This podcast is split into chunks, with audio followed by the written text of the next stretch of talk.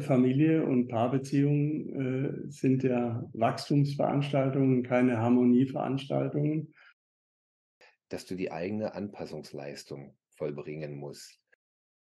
Aber letztlich ist es immer ein Beziehungsthema. Alle Eltern lieben ihre Kinder ganz arg. Wir sind beteiligt und weil wir beteiligt sind als Eltern, können wir was verändern beim Kind. Beziehungen, Familien, Familienmitglieder insgesamt im Wandel sind, bin ich der Meinung. Und es ist natürlich schon länger ein Prozess. Es hat ja nicht gerade erst angefangen. Trennung in Liebe, damit Freundschaft bleibt. Ich traue dem Leben, so wie es ist. Du hast immer an mich geglaubt. Schön. Und das ist der entscheidende Punkt. Schule ist nicht so wichtig. Das ist ja die, die, die Schule, so wie sie heute ist. Gehasst nicht, aber wenn es eine Rakete zum Mond gegeben hätte, ich hätte gleich zwei Plätze gebucht.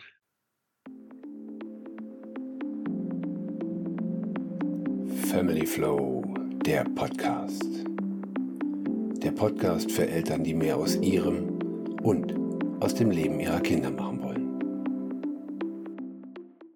Family Flow, der Podcast. Wieder mal einen spannenden Gesprächsgast, den ich mir eingeladen habe, auf dem ich mich lange Zeit gefreut habe und fast schon befürchtet hatte, dass er nicht zusagt. Aber umso schöner, dass du da bist. Ich freue mich, Matthias Völchert vorzustellen. Vielen, die im Thema Familie und sich auch weiterbilden und interessiert sind, auch wie gehe ich mit meinen Kindern um, ist der Name natürlich ein Begriff. Mehr noch ist der Name Jesper Juhl ein Begriff und mit ihm hat er, ich glaube 2006 war das, das Family Lab hier in Deutschland gegründet. Und über das Family Lab werden wir auch definitiv noch kurz was sagen, denn du hast es ja abgegeben inzwischen genau dieses Jahr an Heidi de Blum und da werden wir hoffentlich auch mal ein Gespräch hinkriegen. Und ich finde das total spannend, auch dein Werdegang. Du hast als Betriebswirt gestartet, warst lange Zeit selbstständig ähm, und hast dann in, ich sag's mal ganz so, korrigiere mich, wenn es besser äh, anders ist, auf eigenem Weg auf eigene Erfahrung auch dann gesagt, ich muss was verändern. Systemische Ausbildung hast du da dran gehängt, Ausbildung zum Supervisor.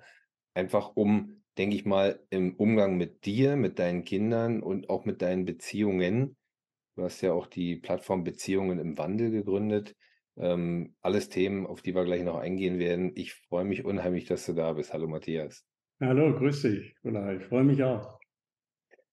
Gleich mal vorneweg, Beziehungen im Wandel ist nicht nur ein Name für eine Firma, für eine Institution, sondern das ist auch deine Haltung, oder? Sehe ich das richtig? Ja, das ist, der Name ist Programm. Ähm, Beziehungen verändern sich ständig und wir erleben ja in, habe ja viel mit Trennungspaaren zu tun, wenn die äh, stecken bleiben und keine, kein Wachstum mehr stattfindet, äh, dann wird es als äh, unbefriedigend erlebt, dann äh, hat man das Gefühl, man kommt nicht mehr weiter mit der Partnerin oder mit dem Partner. Und äh, ja, dann werden andere Menschen interessant, äh, von denen man sich verspricht, äh, dass da Wachstum möglich ist, weil äh, Familie und Paarbeziehungen sind ja Wachstumsveranstaltungen, keine Harmonieveranstaltungen geht nicht darum, möglichst piep, piep, piep, wir haben uns alle lieb äh, zu spielen, sondern wenn man in der äh, Paar- oder in der Familienbeziehung an seine eigenen Grenzen kommt, dann geht es darum, sich Hilfe zu holen oder selbst sich weiterzubilden, um mit diesen Grenzen zurechtzukommen und sich klar zu werden, was man verändern kann, damit einem selbst zuallererst aber auch dann den anderen besser geht. Ja, sehe ich genauso. Und auch das Thema Hilfe holen ist ja gerade, was Thema Familie und Beziehung angeht, immer noch so ein Tabuthema, dass die Leute doch irgendwie sagen, ja, was zu Hause ist, das bleibt auch bei uns zu Hause. Oder man redet eher mal mit einer guten Freundin, einem guten Freund oder den eigenen Eltern oder so drüber. Und äh, meine aller, allererste Gesprächsfolge, die ich aufgenommen habe, da war genau dieses auch ein Thema. Die äh, Manuela hieß sie, ähm, war lange Zeit ist mit ihrem Partner zusammengeblieben, einfach weil die Eltern gesagt haben: „Das macht man nicht. Man trennt Mhm. sich nicht. Das ist, wenn eine Ehe da ist, wenn Kinder da sind, dann bleibt man auch zusammen.“ Ja. Und das, wie du schon selber sagst, ist alles andere als an sich selbst gedacht. Und das war ja auch 'n 'n Schlüssel bei dir, ne, dass du sehr zu dir gekommen bist, in dich ja, in dich investiert hast? Ja, mich investiert. Also, mir ging's ja nicht gut. Ich war, äh, nicht der Vater, der ich sein wollte. Ich war nicht der Partner, der ich sein wollte, sondern, äh, ich habe funktioniert und habe dafür gesorgt, dass der Familie gut geht und, ähm, dass wir 'n schönes Häuschen haben und dass die Firma läuft und, ähm, dass äh, ja, dass es allen so gut, wie's irgendwie geht äh, geht. Und letztlich habe ich vergessen, gut für mich zu sorgen. Und, äh, ja, habe vergessen, nach 20 gemeinsamen Jahren mit meiner ersten Frau äh, das auf 'ne andere Basis zu stellen. Und, äh, dadurch haben mir diese vielen Selbsterfahrungen, die ich gemacht habe und diese vielen Weiterbildungen und Ausbildungen, die ich gemacht habe, sehr geholfen, weil ich gemerkt habe, es hat nix mit den anderen zu tun, es hat nix mit den Kindern zu tun. Es hat nur m mit mir zu tun. Alles andere ist nur die Folge von der Folge von der Folge. Und, äh, wenn ich was verändern will, muss ich selbst die Anpassungsleistung bringen und die nicht von meinen Kindern oder meiner Partnerin fordern. Und das war 'ne gute Idee. Ähm, und die war schwer zu realisieren, weil ich, ähm, ja, anders sozialisiert worden bin und, äh, auch in 'ner, äh, Familie aufgewachsen bin, wo man gesagt hat, man heiratet einmal und dann äh, also, wir waren gar nicht religiös, aber, äh, bis dass der Tod uns scheidet, das war schon da, ja. Und das ist ja auch das Interessante, man kommt sich selbst erst im Lauf der Zeit auf die Schliche, was für stille Glaubenssätze in einem äh funktionieren und die einen Dinge tun lassen, die man eigentlich gar nicht will. Definitiv, ja, du sprichst ja gerne. Ich habe ja 'n paar Videos gesehen, ähm, die es von dir gibt. Auch hier der Hinweis für alle Hörer, äh, gerne mal bei YouTube Matthias Völchert eingeben und dann findest du ohne Ende Sachen. Alleine die Serie, bevor ich auf die Frage, die ich grade im Kopf habe, eingehe, alleine diese kleine Serie, wo du äh, mit ach, den Namen habe ich jetzt vergessen. Du hast 'n Buch geschrieben, also Ja. mehrere, sehr viele sogar. Ein Buch geschrieben mit, äh „Zum Wandern gehe ich nicht mit.“ Ja. Das sind ja Ja, was nicht mit zum Wandern. Genau, äh, wie war das? 50, äh, Familienkonfliktsituationen und wie ich damit umgehe, irgendwie so. Also, finde ich alleine diese Titel finde ich schon spannend, da finden sich viele bestimmt wieder. Und, äh, da hast du ja 'ne Interviewserie gemacht mit der Co Andrea Kästle heißt genau, genau, den Namen hatte ich jetzt vergessen, sorry, äh, mit der du zusammen das Buch geschrieben hast. Und, äh, alleine diese Serie zeigt schon viel, wie du ja, es ist ja schon 'ne Weile her, das Buch, wo es rausgekommen ist, wie du damals auch gearbeitet hast, wie du da rangehst. Und Ja. da finde ich immer wieder klasse, das ist eigentlich 'n Wort, was du es gibt fast kein Video, wo du das Wort nicht erwähnst, dass du die eigene Anpassungsleistung vollbringen musst. Ja. Das finde ich 'n mega Ansatz, weil, äh, sage ich ja meinen Familien auch, mit denen ich arbeite, ähm, du bist erst mal für dich 'ne wichtige Person und solltest dich in Vordergrund stellen im Sinne von: „Ich bin dann authentisch, ich bin dann das Vorbild, was ich sein möchte.“ Du hast es selber Ja. gesagt, du warst eben nicht mehr das Vorbild, was du sein wolltest. Ja. War nicht mehr der Mann, der ich sein wollte. Und diese Anpassungsleistung zu bringen, das war ja ist ja in der autoritären Erziehung immer so gewesen, dass man die Anpassungsleistung von den Kindern oder von den Frauen erwartet hat. Ja, leider, ja. Äh, die Frauen wurden definiert als äh, über dies und über jenes und, äh, die Kinder genauso. Und wenn man gar nicht mehr weitergekommen ist, hat man ihnen 'ne Diagnose verpasst. Äh, Ja. das ist ja heut heut noch so.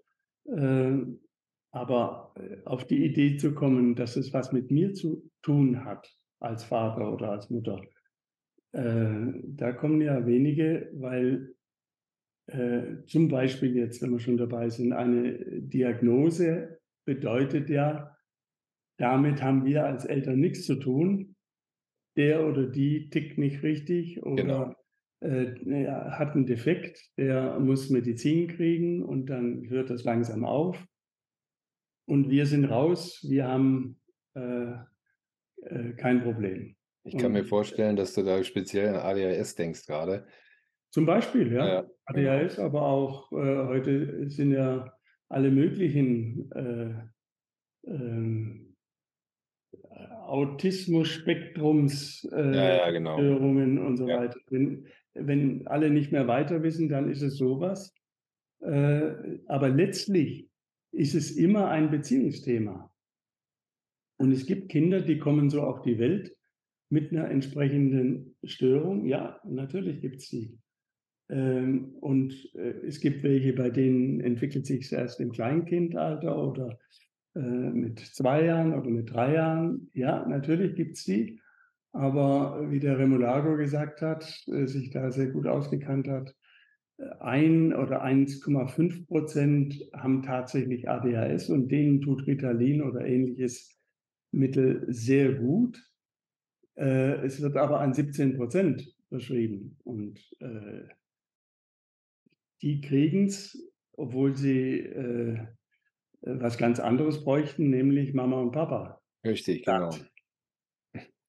Ja, mein Reden. Also das ist so ein, so ein klasse Beispiel, äh, weil viele sich ja dann da auch drauf ausruhen. Einerseits, wie du schon sagst, ich bin nicht schuld und andererseits ist es so ein, so ein, so ein drauf ausruhen. Sie haben eine Erklärung, sie haben eine Antwort, äh, die sie dann auch nach außen äh, anderen geben können, so nach dem Motto, sei vorsichtig mit meinem Kind, äh, es hat ADHS oder was auch ja, immer. Wer will, wer will schuld sein als Eltern? Eltern, alle Eltern lieben ihre Kinder ganz arg. Und ja. äh, alle Eltern wollen guter Vater und gute Mutter sein. Keiner sagt, oh, ich bin scheiß Vater, ich bin scheiß Mutter, äh, ich hab's verkackt, guck dir das Kind an.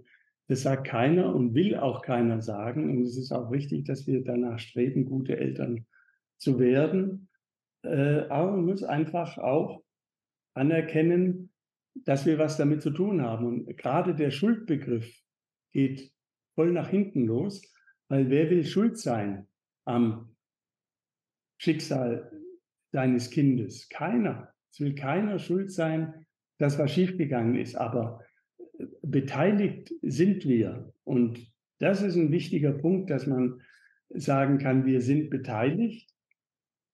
Äh, und weil wir beteiligt sind, können wir auch was verändern. Das ist ja der, die wichtige Erkenntnis, weil Schuld gehört in die Kirche. Die hat in Familien nichts verloren. Äh, wir sind beteiligt und weil wir beteiligt sind als Eltern, können wir was verändern beim Kind. Ja, sehr schön, auf jeden Fall. Und das passt ja dann, wie gesagt, auch zur Kombination der Anpassungsleistung, selbst im Falle, wenn es eben nicht um Probleme geht, sondern einfach nur im normalen und wie du schon sagst, der zu sein, der zu werden, wenn ich mich nicht fühle, als wenn ich der bin, der ich sein möchte. Und ja. wie du schon sagst, die meisten sind ja gute Eltern und sagen, äh, tun sich schlecht, wollen irgendwie noch besser werden, aber das ist ja keine Leistungsvollbringung, ist ja keine, ähm, die Eltern sind besser, weil die Eltern sind schlechter, weil, sondern es geht ja um dich authentisch und ja, somit eben das vorzuleben, ja, was du eben auch leben möchtest. Ja, und die Eltern sind ja auch nicht glücklich. Wenn ein ja. Vater ein Kind zur Sau macht, das in keinen Schlafschuh mehr passt, äh, der ist ja nicht glücklich hinterher, sondern er ist unglücklich, äh, dass es nicht besser läuft. Und äh, dass das Kind das noch nicht verstanden hat. Aber anstatt dem Kind das zu sagen, ich bin unglücklich, äh, dass du es noch nicht kapiert hast oder dass du es jetzt zum dritten Mal anders gemacht hast, als ich es dir empfohlen habe oder gesagt habe. Das wäre eine ganz andere Botschaft auf einer ganz anderen Ebene. Da ja, genau. die Hierarchie, äh, was bist denn du für ein Depp, sondern man hätte äh, auf Augenhöhe, wird man eine Information kriegen als Kind, oh, der Papa äh, oder die Mama natürlich genauso, äh, der möchte, äh, dass ich es besser hinkriege. Und das ist ja immer eine schöne Information für ein Kind. Ja, und außerdem äh, zeigt es dem Kind auch noch, ähm, ich habe auch Gefühle, mir geht es damit auch nicht gut. Also Ja. es wird ja auch immer gerne versteckt, was wir ja auch vorgelebt bekommen haben. Also ich habe es auch in, der, in den Folgen öfter erwähnt, dass meine Kinder, äh, meine Eltern ja so Nachkriegskinder sind, direkt in den letzten Zügen des Krieges geboren. Ähm, bei dir definitiv noch älter wahrscheinlich. Du bist selber, was, 53er Baujahr, glaube ich. Ja. Also hast ja auch so die letzten Züge, so äh, Aufbau und so noch so mitbekommen. Also mitbekommen relativ, in dem Kleinkindalter wahrscheinlich nicht so. Aber ja, klar, eine ganz feine äh, Was heißt Thematik. mitbekommen? Ich habe es äh, also äh, erlebt, Mhm. äh, dass meine Mutter sich das Essen abgespart hat vom Mund, Mhm. damit ich was zu essen hatte. Lieber die- selber weniger essen, aber dafür die Kinder. Genau. Ja, ja, genau. Ja. Dieses Aufopfernde, äh, und das werde ich äh, meinen Eltern nie vergessen, dass die trotz allem nicht gesagt haben, weg mit dem, äh, abtreiben, äh, sondern dass die alles getan haben, äh, damit ich es schaffe. Also ich war als Kleinstkind, hatte ich einen ganz starken Durchfall und wäre bald gestorben und die haben alle Hebel in Bewegung gesetzt und eine Homöopathin hat mir homöopathische Mittel alle halbe Stunde gegeben, die ganze Nacht durch. Und dann habe ich überlebt. Ja. Hm.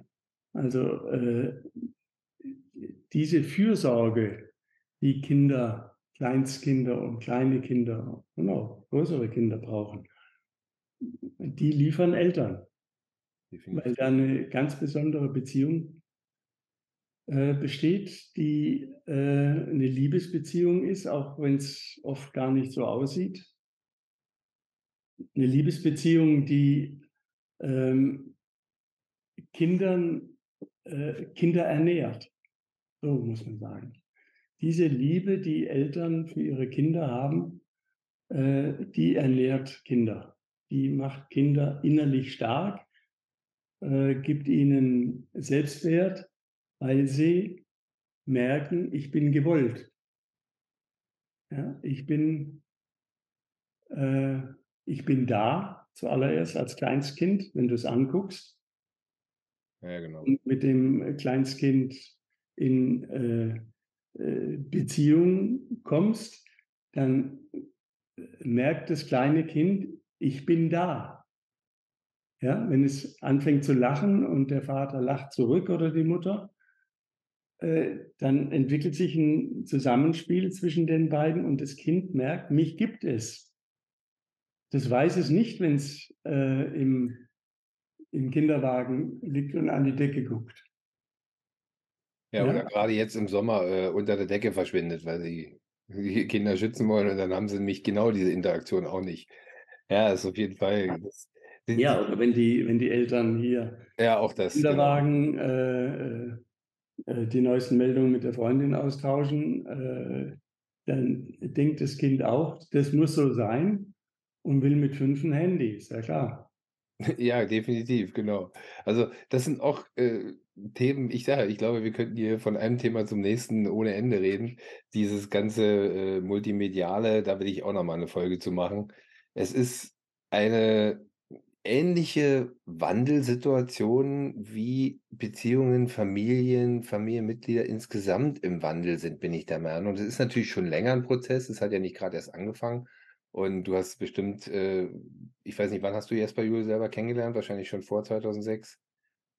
2000, Anfang 2006, ja. Ja, und dann, äh, wie schnell ist da dieses Ding gewachsen? Weil ich sag mal, du hast natürlich in der Zeit auch vieles miterlebt, an der, alleine an der Arbeit mit den Familien, mit den äh, Trennungsfamilien. Ich habe ja selber auch mal eine Trilogie als Folge gemacht, Trennung ja bitte. Und Trennung ja bitte, äh, damit du auch ein bisschen Hinterkopf hast, äh, einerseits Thema Glaubenssätze. Das war so die erste Folge. Die zweite Folge war ähm, äh, Loslassen, was ja auch ein ganz wichtiger Punkt ist, äh, Kinder loszulassen, laufen lassen. Und das dritte, Trennung, ja bitte, ähm, so wie du es ja selber auch schon eben gesagt hast, Trennung als Chance zu sehen. Und da finde ich äh, bei einem deiner Bücher diesen Untertitel total genial. Lass mich gerade selber nochmal schauen. Das Äh, ich hatte das mir rausgesucht, das fand ich total genial. Trennung in Liebe, damit Freundschaft bleibt. Ja. Mega Titel und, äh, auch da schon eine Haltung. Also, ist total genial und und so wie ich ja mit meinem, äh, Kumpel, der ich das gemacht habe, Wolfgang, der hat auch während der Trennung erkannt, dass ja eine Chance da drin steckt. Also, viele erkennen es ja leider erst währenddessen. Ja. Das finde ich total spannend. Bist du denn der Meinung, dass es vieles verändern würde, wenn auch am Anfang einer Beziehung du hast ja gesagt: „Ich will gesehen werden, du willst gesehen werden.“ Ähm, das ist ja alleine schon wie findet denn 'ne normale ein Zusammenkommen von Partnern statt? Das ist ja erst mal Blickkontakt, sehen und dann darüber den Menschen dahinter sehen und so. Bist du der Meinung, dass da schon gleich auch 'ne größere Achtsamkeit sinnvoll wäre, vonnöten wäre vielleicht sogar? Ich traue dem Leben, so wie es ist. Ja, sehr schön. Also und, äh, der Versuch der Vermeidung, der geht immer in die Hose. Das Leben ist viel größer. Ja, das stimmt. Und, äh, warum will ich denn am Anfang schon das Ende bestimmen? Ne, das gar nicht, sondern einfach, dass ich am Anfang halt schon bewusster bin, auch an mir selbst gearbeitet habe oder an mir selbst arbeite und dann halt im Dialog mit dem Partner, mit der Partnerin und sage, ähm: „Du es geht ja nicht immer nur darum, du hast deinen Freiraum, den sollst du haben, ich will meinen Freiraum nehmen, sondern es geht ja auch um die gemeinsamen Zeiten, die äh, da geht's jetzt nicht nur um das ausschließliche Koordinieren, was machen wir denn, wenn wir zusammen unterwegs sind, sondern eben auch das das gleichermaßen genießen und gleichermaßen Aber das ist die Theorie. Das stimmt, ja. Also, wir haben ja ich habe ja um die 1.000 Trainerinnen und Trainer und Fachleute und Therapeutinnen und, äh, Sozialpädagoginnen und Ärztinnen und so weiter weitergebildet. Und die, äh, Praxis sieht ja so aus die bilden sich weiter. Der Mann sagt: „Was machst du da?“ Sie sagt: „Ja, ich gehe da zu 'nem Kurs, 16 Tage.“ „16 Tage!“ Ja, 4 mal 4 Tage. Und dann kommen die zurück und sind wie verwandelt, weil sie bei sich sind. Und dann fragt der, äh, Mann meistens sind's ja die Männer, die, äh, äh, sich dem nicht aussetzen: „Äh, was macht ihr da?“ Und dann erzählt sie und, äh, dass ihr das gut tut und, äh und so weiter. Und manche Männer sagen dann: „Den will ich mir angucken“ und bringen die Frau dann beim nächsten Mal zum Seminar und dann rede ich mit mit ihm und zeige ihm, wo wir arbeiten und was wir tun und so weiter. Und dann ist das Eis schon gebrochen. Oder der macht 'n Väterseminar oder liebevolle elterliche Führung und will selber erleben, was ich da so erzähle Mhm. im Seminar. Weil das hat 'ne Auswirkung auf die Frau. Wenn die 4 mal 4 Tage, äh, äh, Seminar macht ähm, viele kommen ja und sind so am äh wie am Beckenrand, aber noch nicht ganz sicher, ob sie springen Ah, verstehe. können und wollen. Und am Ende der 16 Tage Und am Ende der 16 Tage sind die schon gesprungen. Da sind sie schon gesprungen, auch schön. Ja, sind die schon gesprungen und sagen: „Ich, äh, äh, gebe meinen Job als Lehrerin auf, ich werde Familienberaterin.“ Dann sagt der Mann: „Was, bist du verrückt? Äh, du hast hier äh, bist verbeamtet.“ „Ja, aber ich gehe kaputt dabei, das ist ja auch nichts, äh, was uns weiterbringt.“ Und aber es ist immer diese Ungleichzeitigkeit. Die Frauen also sehr pauschal gesagt, 90 % der Frauen, äh, sind viel offener für Veränderungen wie Männer. Das Die merke ich auch, Männer ja. sitzen wie an der Handbremse und sagen, äh, konservativ, äh, wir müssen gucken, dass alles so bleibt, wie's ist. Äh, und und das hast du am Anfang schon gesagt, äh, das ist das Einzige, was wir sicher wissen, es wird nichts bleiben, wie es war. Ja, genau. Und äh, jetzt, wo sich die ganze Sache noch dynamisiert und noch schneller wird und sich über die ganze Welt ausbreitet, ist es ein bisschen blöd, gegen diesen Trend äh, sich zu verhalten. Und einfach ähm, ja, diese Chance oder die Möglichkeiten, die in einer Transformation und Veränderung von mir selbst liegen, äh, zu erkennen. Aber die meisten Männer fühlen sich wohl, wenn alles so bleibt, wie es ist. Ja, das kenne ich. Würden sie sofort unterschreiben und äh, das ist ein großer Hinderungsgrund. Ähm, und ja, also äh, Seminare oder äh, die, Männer haben ja immer äh, die Idee, auch bei Familienberatung, äh, ich bin nicht krank, ich schaff's allein. Ja, genau, diese ja. Therapieansätze, die die immer dann äh, abtun, ja, ich weiß. Ja, ich, ich brauche nicht zum Therapeuten. Und, äh, mein Einstieg ist immer, dass ich sage, ich bin kein, äh, kein Therapeut. Bei mir sind sie auf der sicheren Seite. Ich bin von meinem ersten Beruf her Betriebswirt äh, und habe mich äh, entsprechend ausgebildet und weitergebildet, um diese Arbeit zu machen. Aber äh, hier geht es nicht um Therapie, ja, weil die befürchten, dass ein Therapeut oder eine Therapeutin oder ein Psychologe, Psychologin etwas mit ihnen macht. Ja. Diese Angst, dass etwas mit mir gemacht wird, die haben sie ja erlebt als Kind. Da ist die ganze Zeit was mit ihnen gemacht worden. Entweder hat ihre Mutter an ihnen rumgeschraubt oder der Vater hat gesagt, und das wird jetzt so und so gemacht und du musst dies und du musst das und du musst den Abschluss machen. Und ich habe erst gestern in der Süddeutschen gelesen, in, in China sind jetzt 11,1 Millionen äh, Studienabsolventen, die alle ohne Job dastehen. 11,1 Millionen. 11,1 Millionen, das ist ein Jahrgang. Krass. Ja, und jetzt müssen wir mal sagen, die Partei hat ihnen immer gesagt im Kindergarten, wenn du gut bist, ja, genau. kommst du in die und die Schule. In der Schule haben sie ihnen gesagt, wenn du gut bist, dann kommst du in die und die äh, gehobene Schule. In der gehobenen Schule haben sie ihnen gesagt, wenn du gut bist, kommst du in das und das äh, äh, Studium rein. Jetzt haben sie das alles gemacht. Und dann stehen sie leer da. Ja, dann sagt der Herr Chi zu Ihnen, der Chef äh, von der Dianze, Sie sollen jetzt mal Dreck fressen. Das hätte er auch gemacht in dem Alter. Das ist die Botschaft der Partei. Krass. Ja? Äh, zuerst kommen die großen Versprechungen, wenn du gut bist. Also die haben ja unglaublich hohe äh, Selbstmordraten äh, bei Schülern und Studenten.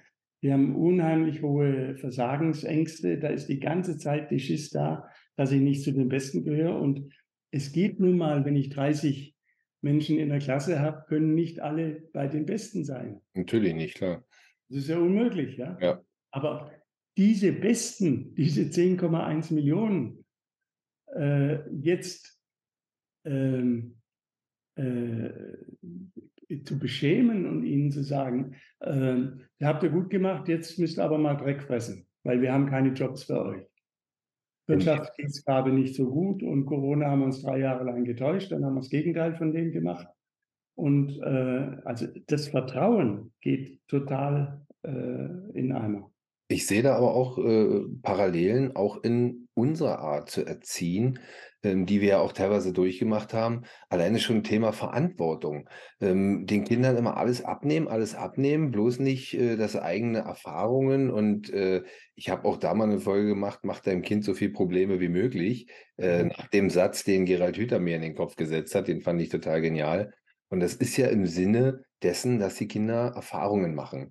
Aber wenn ich die dem Kind nicht zugestehe und dem Kind nicht äh, den Rahmen so setze, dass sie die Erfahrung machen können und dann irgendwann Thema, jetzt bist du alt genug, kümmere dich selbst. Das ist genau die gleiche Situation, wie jetzt die ganzen chinesischen Studenten dastehen.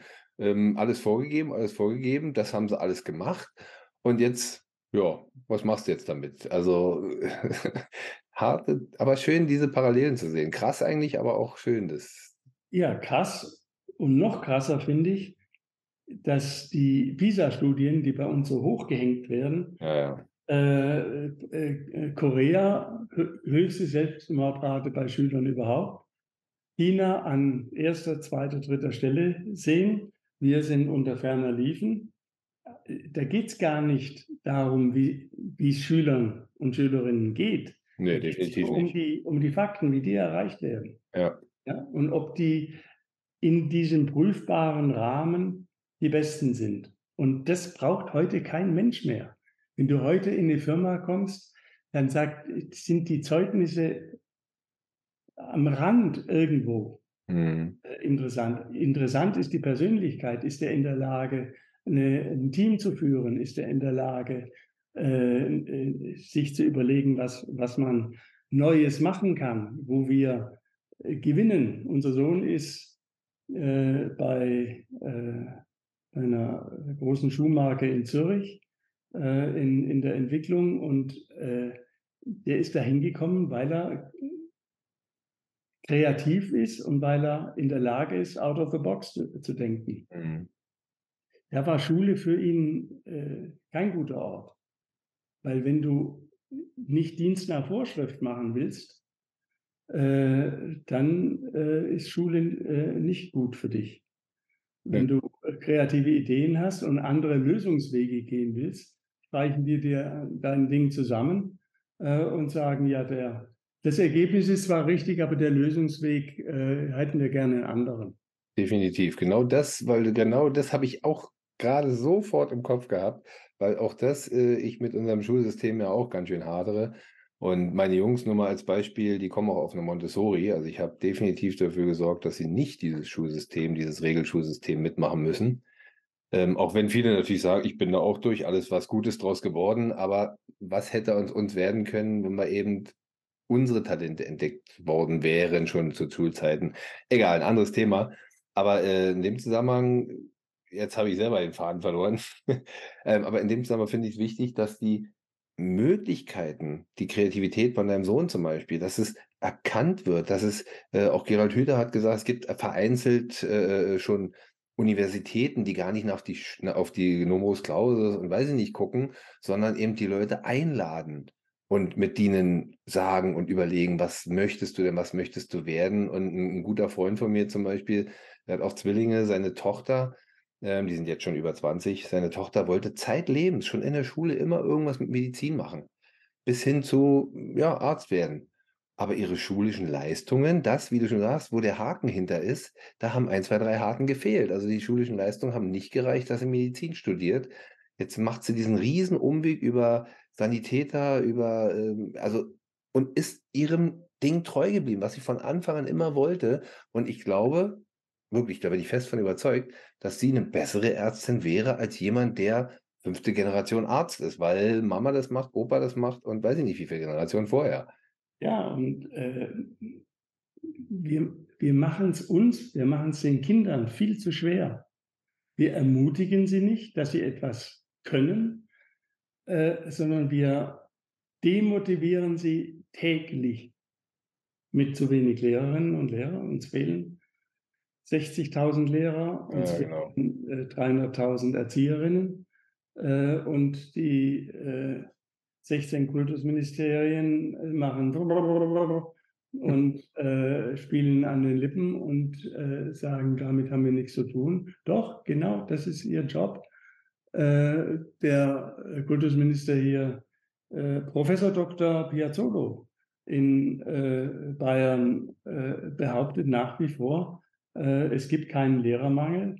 Äh, gibt es eine tolle, tolle Serie in, im ZDF äh, mit äh, 30 äh, Schulleiterinnen aus ganz Bayern, die sagen, wir haben Englischlehrerin, ist eine Mutter. Der Physiklehrer ist ein Vater, der an der Uni lehrt. Der Mathelehrer ist ein Ingenieur aus der freien Wirtschaft. Wir könnten unseren Laden dicht machen, sagt die, wenn wir diese Unterstützung von den Eltern nicht hätten, weil wir haben gar keine Lehrer. Und äh, dieser Ignorant von Kultusminister stellt sich hin und sagt, oh, kein Lehrermangel, weil er kein Geld dafür in die Hand nehmen will und Herr Söder ähm, keine Lust hat, äh, äh Geld dafür zu investieren. Also wir bräuchten ja wirklich 100 Milliarden Sondervermögen für Kindergärten und Schulen und die Ausbildung vor allen Dingen von den Fachkräften, äh, von denen wir wissen, äh, dass wir sie in den nächsten äh, sechs Jahren dringendst bräuchten. Aber die Ignoranten in den Kultus 16, 16 Kultusministerien, ja, die müsste man wegen Arbeitsverweigerung direkt entlassen, alle. Samt ihren ganzen Staatssekretären und ja. den ganzen Vereinen, die das sind reine Selbsterhaltungsinstitutionen, denen es nur darum geht, am Ruder zu bleiben, ihre Tantiemen zu kassieren, eine Neuerung nach der anderen bringen. Die Schulleiter, denen steht es hier oben, jede Woche noch eine Neuerung und noch eine Neuerung, die alle nichts verändern. Und die auch nichts, genau, die schlecht umzusetzen sind und nichts verändern, genau. Die nur dazu da sind, Wind zu machen. Aber an die eigentlichen Themen geht keiner ran. Ja, genau. Okay, genug geschimpft. Also äh, die Frage ist ja dann, wenn wir solche Schulen haben, was können wir als Eltern tun? Definitiv, genau. Und mein Sohn hat es neulich gesagt, du warst immer auf meiner Seite. Du hast immer an mich geglaubt. Schön. Und das ist der entscheidende Punkt. Das wirkt viel mehr als äh, fünf blöde Lehrer, äh, wenn der Vater und die Mutter hinterher kein Riesenterz machen äh, über schlechte Noten oder so, weil die Noten, Schule ist nicht so wichtig. Schule ist nicht so wichtig. Das ist ja die, die, die Schule, so wie sie heute ist, ist nicht so wichtig. Das ist ein reines soziales Lernfeld, wo du lernst, nicht unter die Räder zu kommen oder wenn du äh, gemobbt wirst, wie du da wieder rauskommst. Äh, aber das, was dort gelernt wird, äh, das ist ja Wissen von vor, vorgestern. Ja, nicht nur Wissen, auch das, äh, wie es dann rüberkommt, weil äh, Lernen muss ja auch gelernt sein. Und das ist ja, wird ja den, den äh, Pädagogen in der Ausbildung auch nicht unbedingt vermittelt, wie ein gehirngerechtes Lernen funktioniert. Denn äh, allein schon Allein schon die Tatsache, dass Erfolge nötig sind, um vernünftig zu lernen. Also dieses äh, System von Vera F. Birkenbiel Ball in Tor, dieses sich schnell zu sehen, was ich mache, hat, hat einen Effekt, ähm, ist natürlich, wird, wird komplett unter den Tisch. Und es gibt ja nicht erst seit heute, dass die Leute sagen, hier, wir müssen was an den Art und Weise, wie es rübergebracht wird, geändert werden. In den 60er Jahren hat der äh, Paul Watzlawick, Palo Alto Gruppe gesagt, äh, die Beziehungsebene bestimmt die Inhaltsebene. Ganz genau. Also ja. ich muss zuerst mal eine Beziehung schaffen, muss mich zuerst mal zeigen als Lehrer, wer ich bin, was ich für einer bin, äh, und dann die Kinder bitten, sich zu zeigen und wie sie sind, äh, damit man überhaupt mal eine Basis hat, auf der man arbeiten kann. Und dann kommen, äh, wenn das gelungen ist, und wenn das klappt, dann kann man mit Inhalten kommen und kann sagen, okay, nebenbei bin ich auch noch euer Mathelehrer oder Lateinlehrer oder was auch immer. Mhm. Äh, äh, äh, was glaubt ihr denn, wann wir mit dem Stoff anfangen können? Das ist aber im, im Erwachsenen, äh, wenn du jetzt gerade Seminare machst du ja sehr gerne, hast du ja gesagt, ähm, da geht es auch gleich so los. Du fängst ja an, stellt euch doch mal vor. Gut, je größer die Runde ist, desto komplizierter wird es. Aber von der Sache her ist es doch sehr, sehr dieses Beziehung schaffen und, ähm, und auch offen zu sein, so sehe ich das jedenfalls, als jemand, der anderen was mitgeben möchte, auch vom anderen offen zu sein, was mitzunehmen. Nicht nur einfach ja. ich gebe, sondern auch, da kommt vom anderen auch was. Oh Mensch, ist interessant, da möchte ich mal was wissen.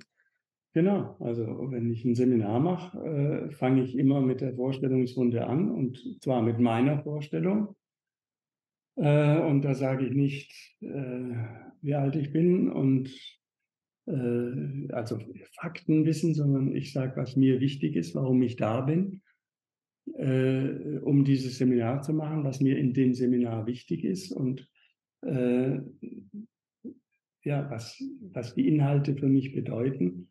Und zeige so mein Commitment, mein, meine, meine äh, Position, äh, die ich habe. Und das bitte ich dann die anderen auch zu machen. Und das sind immer tolle Vorstellungsrunden, die gehen manchmal einen halben Tag, manchmal einen Tag.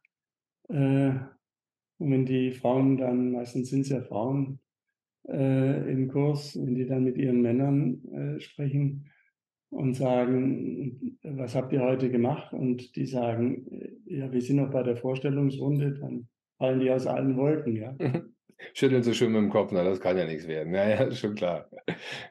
Aber da gibt es auch Gerade in der schönen, Vorstellungsrunde ist es so interessant, ja, da zeigen sich ja die Menschen und wägen das nicht genau ab, was sie jetzt sagen wollen und was nicht. Und da kann man schön themenbezogen dann einsteigen und das eine oder andere schon ansprechen. Ja, auf jeden Fall, klar. Und auch wenn du jetzt nicht nur sagst, das ist meine Position, sondern auch vielleicht äh, thematisierst, was erwartest du von diesem Seminar und sowas. Also das Genau. finde ich auf jeden Fall äh, ganz wichtig. Und es gibt diesen, diesen schönen Satz, vor allen Dingen ist ja mir vorhin schon hochgekommen, ähm, Männer möchten Frauen, die sich nicht verändern, die so bleiben, wie sie sind, sie tun es aber nicht.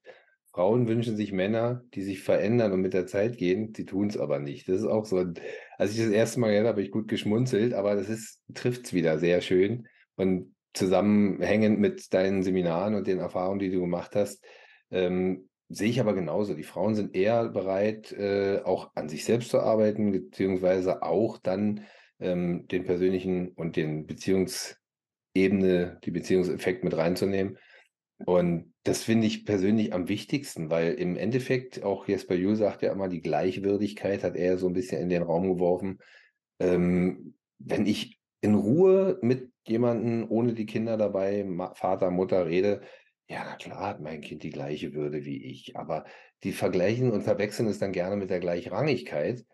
Und, äh, und schon ist ein Konflikt da, den sie selber nicht richtig beantworten können. Hast du da ähnliche Mhm. Erfahrungen gemacht? Ja, ja. äh, Also äh, von gleicher Würde, da nicken ja alle in der Runde, aber in der konkreten Situation erwartet man vom Kind, dass es funktioniert und dass es meine Befehle ausführt. Genau. Und das, da hast du ganz schnell eine ganz schlechte Presse bei den heutigen Kindern. Warum? Weil wir sie nicht mehr schlagen wollen. Und das wäre das einzige Mittel, um sie zu zwingen, das zu tun. Äh, man muss sie dann brechen und muss äh, ja, ihnen jede, jegliche Würde nehmen. Dann äh, tun sie das, was sie ja. Jetzt muss ich mal mein Handy ausschalten hier. Hm. Äh, Aber da muss ich mal direkt reingehen. Es ist ja nicht nur das Schlagen, es ist ja auch das Mentale zu brechen. Also es ist ja äh, nicht minder gefährlich. Genau. Genau. Und, und äh, ich will noch mal was zu den Vätern sagen.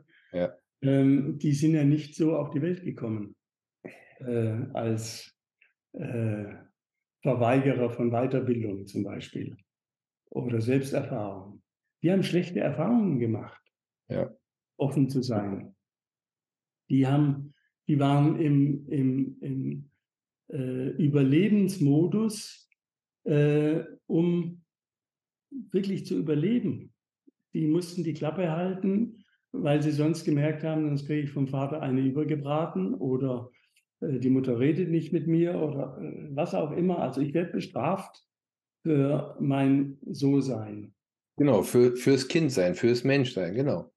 So, und äh, das haben die so internalisiert, das ist, steckt so drin in ihnen, äh, dass sie sagen, Weiterbildung, hör bloß auf, Therapie, um Gottes Willen. Genau. Da will ich nichts damit zu tun haben, weil äh, dann wird mir der letzte Schutz, den ich durch Alkohol und Rauchen und Drogen und Sexvideos und äh, was was alles noch gibt an, an äh, Zudeck äh, äh,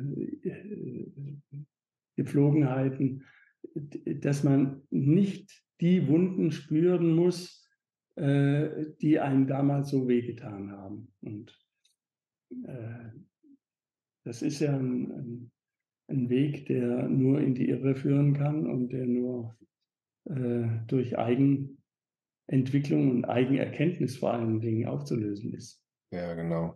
Aber jetzt in dem Zusammenhang äh, will ich noch mal ergänzen, ähm, es sind natürlich diese krassen Themen Alkohol ist es äh, so ein Ding, wo die Leute mal sagen, ja, ist ja, trink halt mein Bierchen oder was auch immer, der Wein. Aber es ist ja auch die Sachen, die gesellschaftlich noch immer gut dastehen, wie ich mache viel Sport oder, oder ich gehe in den Keller und habe da meine Sammlung von Tieren, die ich da betreue, aber komme kaum noch hoch.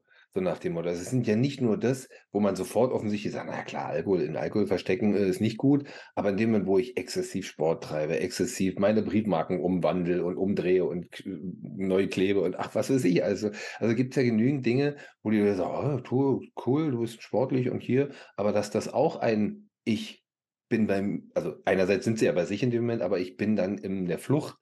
Äh, das sehen die Leute dann oftmals auch nicht. Und es ist ja für die, auch wenn sie das Wort Therapie nicht hören, auch eine eigene Therapie, sich in etwas zu verlieren, um eben sich nicht mit den Problemen auseinanderzusetzen, die ja dann dadurch nicht besser werden, im Gegenteil, eher schlimmer.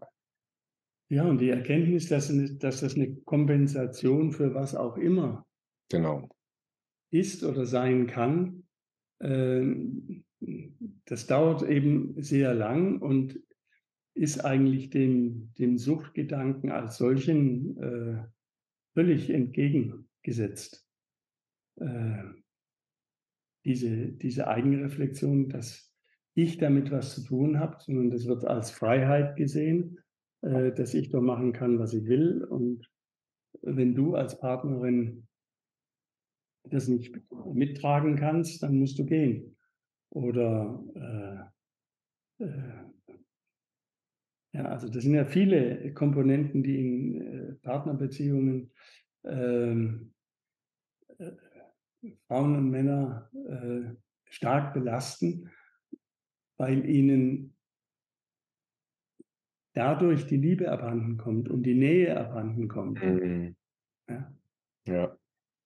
Ja, ganz, ganz traurig, weil das im Endeffekt ein Einerseits sagen sie, es ist für mich so nach dem Motto, aber es ist ja eigentlich ein Verleugnen des eigenen Ichs. Und das äh, tut mir auch in der Seele mal weh, dass die genauso, ich sag mal, um beim Thema Veränderung zu bleiben, was wir vorhin mal hatten, ähm, sie nehmen, wenn ich jetzt sage, ich bin, also ich mache ja schon sehr lange Triathlon und dann gibt es ja auch Entwicklung von neuen Neoprenanzügen, neuen Fahrrädern und weiß ich nicht, gerade jetzt Fahrräder, diese Veränderung mit der Bremsenform, das ist ja äh, offensichtlich für jeden.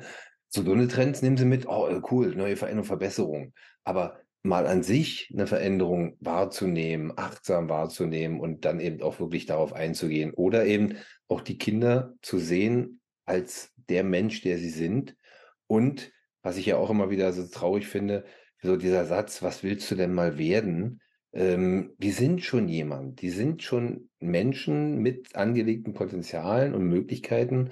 Und äh, ich als Elternteil bin nur der, nur, das sage ich bewusst, betone ich so, der, der sie äh, liebevoll begleiten kann. Es ist kein Führen im Sinne von, da wo ich sage, gehst du hin, sondern Führen eher im, guck mal, so ist die Gesellschaft, so sind die Geflogenheiten, da sind Gefahren. Und das ist halt der Rahmen, den ich den Kindern setze. Und das ist einerseits, hast du schon recht, vorhin hast du es gesagt, die Theorie. Aber andererseits, äh, wenn ich offen und achtsam bin und meine Kinder betrachte als der oder die, die sie sind, kann auch ich davon lernen und ja, wachsen. Wenn ich nicht die Idee habe, ich weiß besser, wie du sein musst. Ganz genau, ja. Ja, danke für den Nachsatz, auf jeden Fall.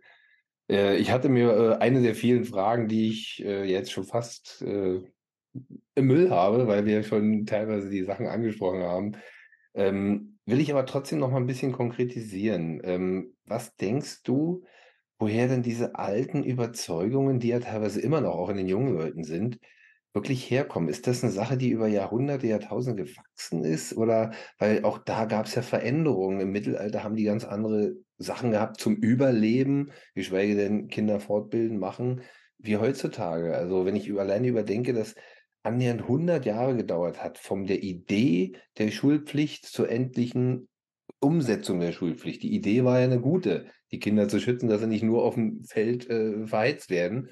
aber im Endeffekt, was daraus wurde, brauchen wir auch nicht drüber reden. Also wollen wir Ja. wieder drüber auslassen. Aber du merkst, es ist ja immer ein Prozess. Siehst du, wo siehst du ähm, die Probleme, die immer noch in den Köpfen drin sind? Wo kommt es her? Ja, das ist äh, zuallererst mal ganz viel Loyalität äh, zu dem, wie wir es damals in unserer Familie gemacht haben, Ja, wie ich es erlebt habe. ja klar. Das haben wir immer schon so gemacht und so wird es auch weiterhin gemacht.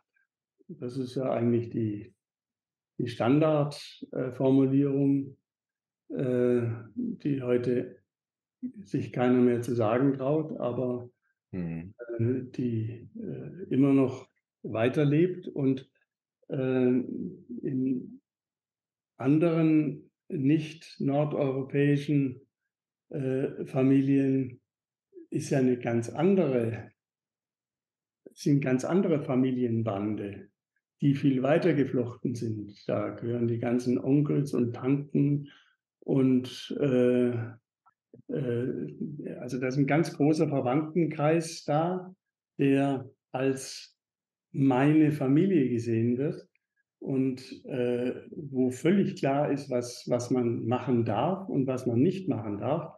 Und das löst sich ja bei uns Gott sei Dank auf. Äh, man darf sich bei uns trennen. Ja, in einer islamischen Familie ist es völlig undenkbar Ja, stimmt, sind genau. die äh, Töchter zum Teil noch verheiratet und ähm, es geht aber überhaupt nicht darum zu sagen, äh, das ist das bessere System oder unseres ist das bessere System. Es geht nur darum, sich zu fragen, wo kommen diese Überzeugungen her und was lösen sie aus? Und für die Kinder sind diese alten Überzeugungen schädlich, weil sie äh, die Kinder lähmen. Und, Ja, den Wachstum, die Entwicklung auf jeden Fall lähmen, ja klar. und, und die Erwachsenen äh, glauben sich auf der richtigen Seite.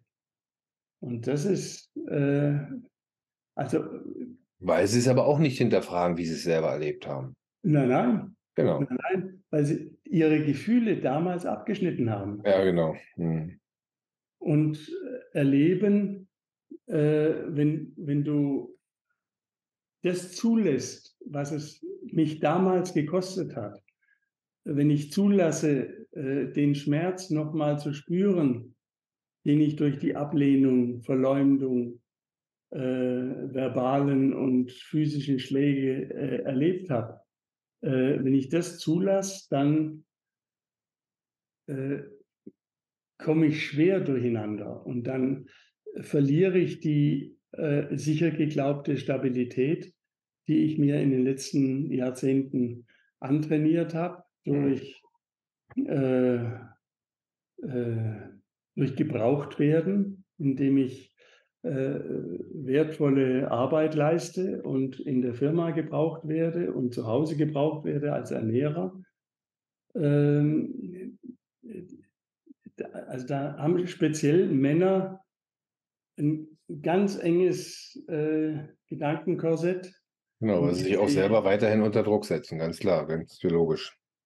Genau. Und Ja. äh, da äh, das zu relativieren und sich zu überlegen, tut mir das gut oder äh, macht es Sinn, das weiter zu betreiben, das ist ja die Evolution, die gerade stattfindet, äh, dass die jungen Väter heute ganz anders sind. Also ich mache ja seit 25 Jahren Väterkurse und äh, die Väter, die damals in die Kurse kamen, die wussten ganz genau, wie ihre Kinder zu sein haben.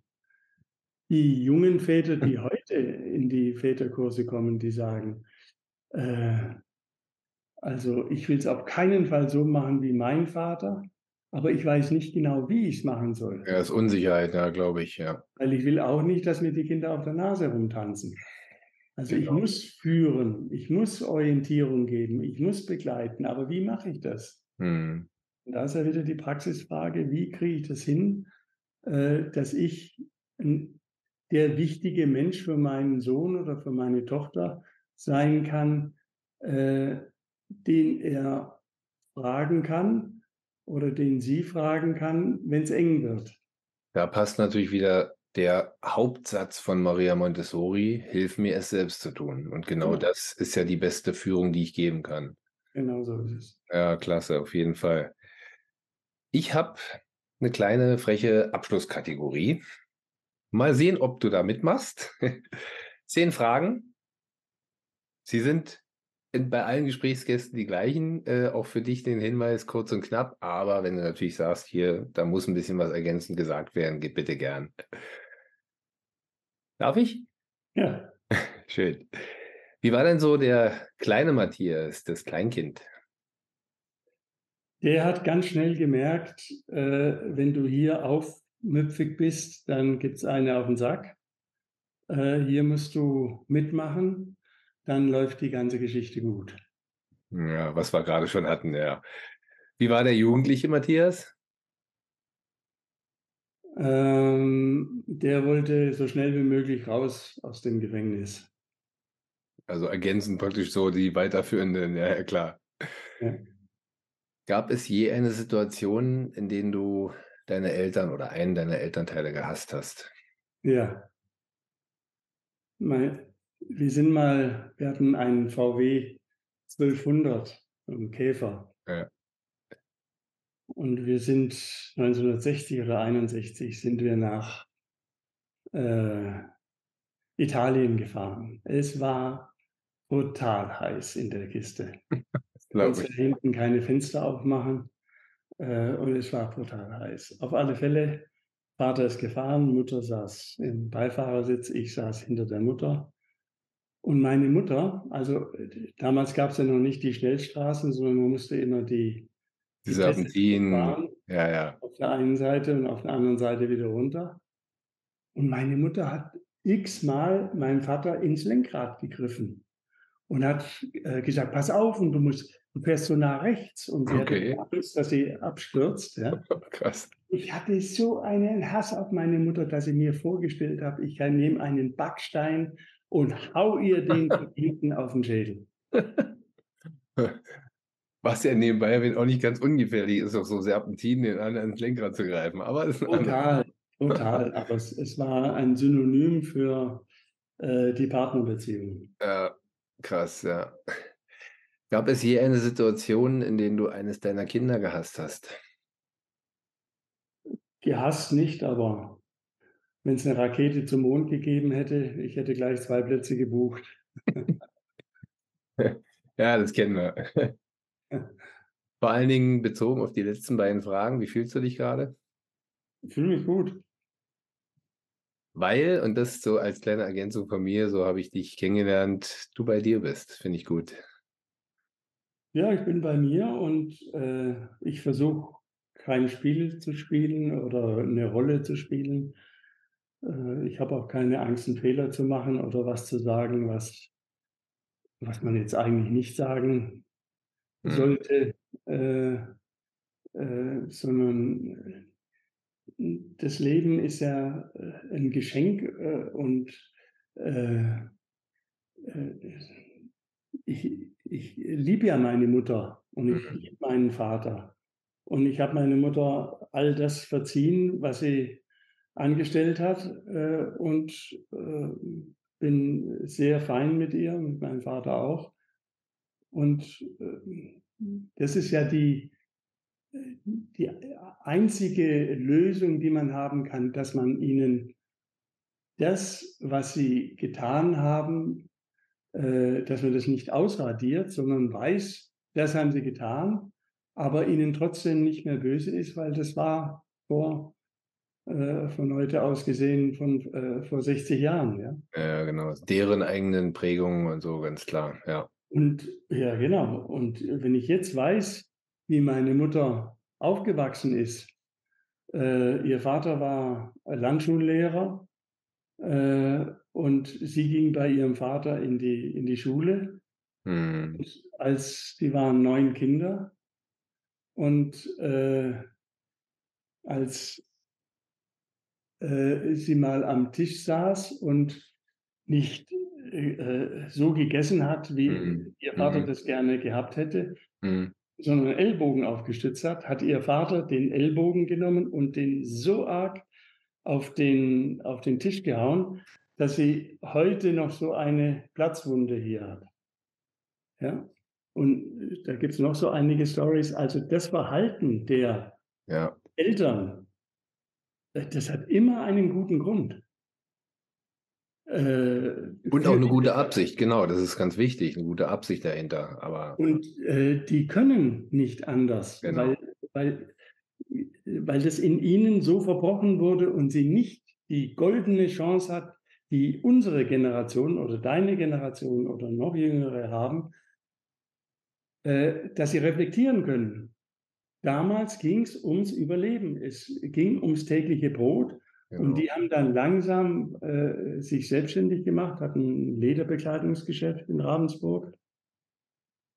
Äh, war mein Vater Filialleiter, dann hat er es dem abgekauft, dann hat er gemerkt, äh, äh, Leder geht nicht mehr, so Anfang der 60er Jahre, und hat dann umgestellt auf äh, Hosenspezialgeschäft und auf äh, Accessoires, Pullover und Hemden und so weiter.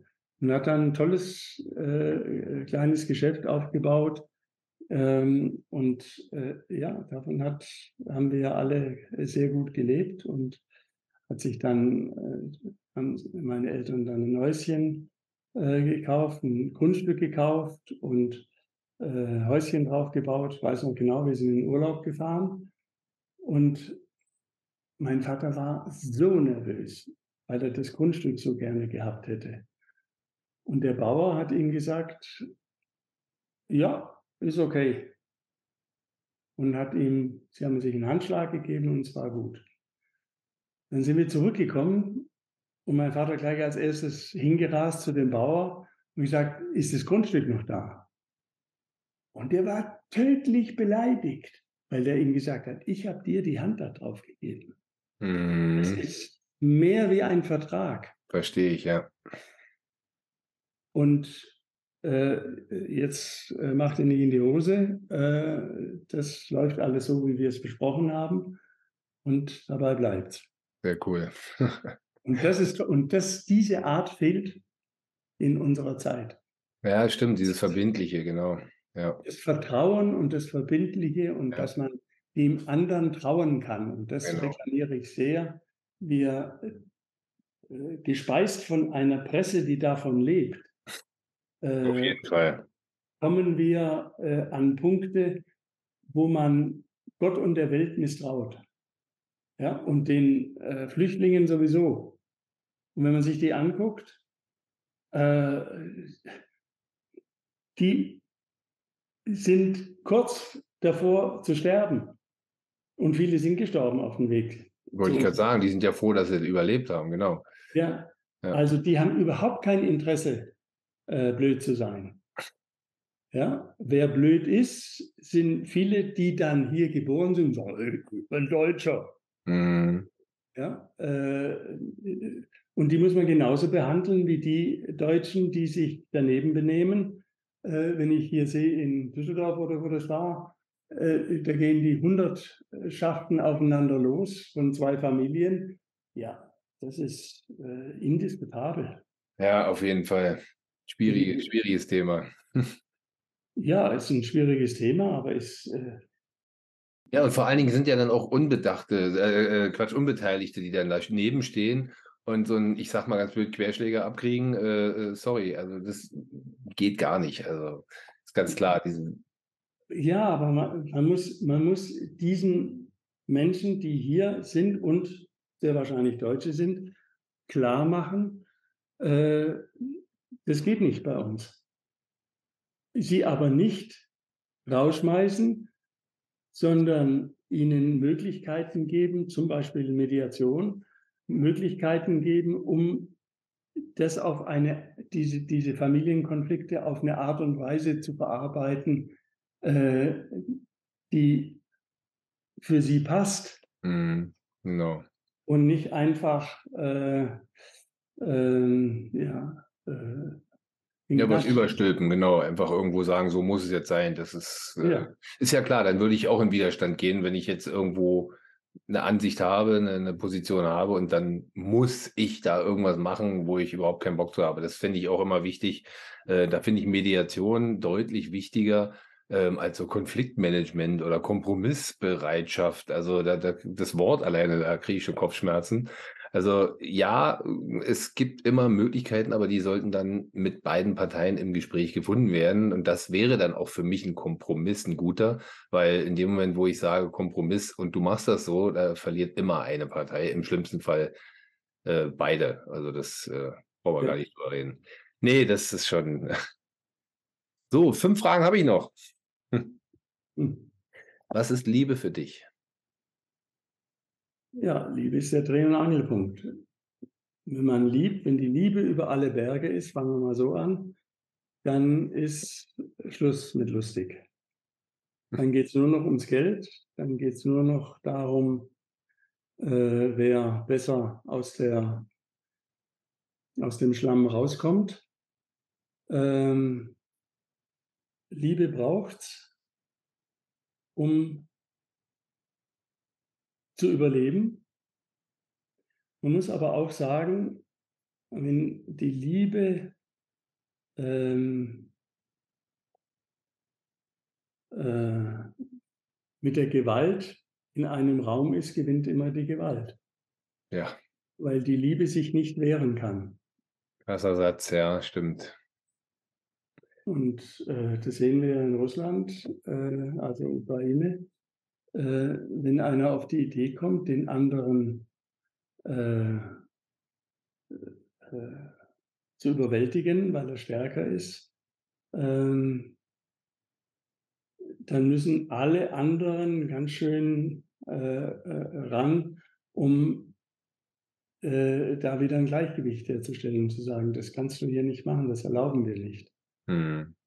Und das ist ja im Moment der, der archaische Grundkonflikt, den es an allen Schulen, an allen äh, Brennpunktschulen und wie die Dinge alle heißen, äh, äh, gibt, dass es immer äh, zwei unterschiedliche Meinungen gibt und mindestens gibt es zwei unterschiedliche Meinungen, aber die Frage ist ja, oder unser demokratisches Prinzip ist ja, agree to disagree, äh, einzuräumen, dass der andere äh, vielleicht doch recht hat, mhm. aber eine Lösung zu finden, die für uns beide tragfähig ist.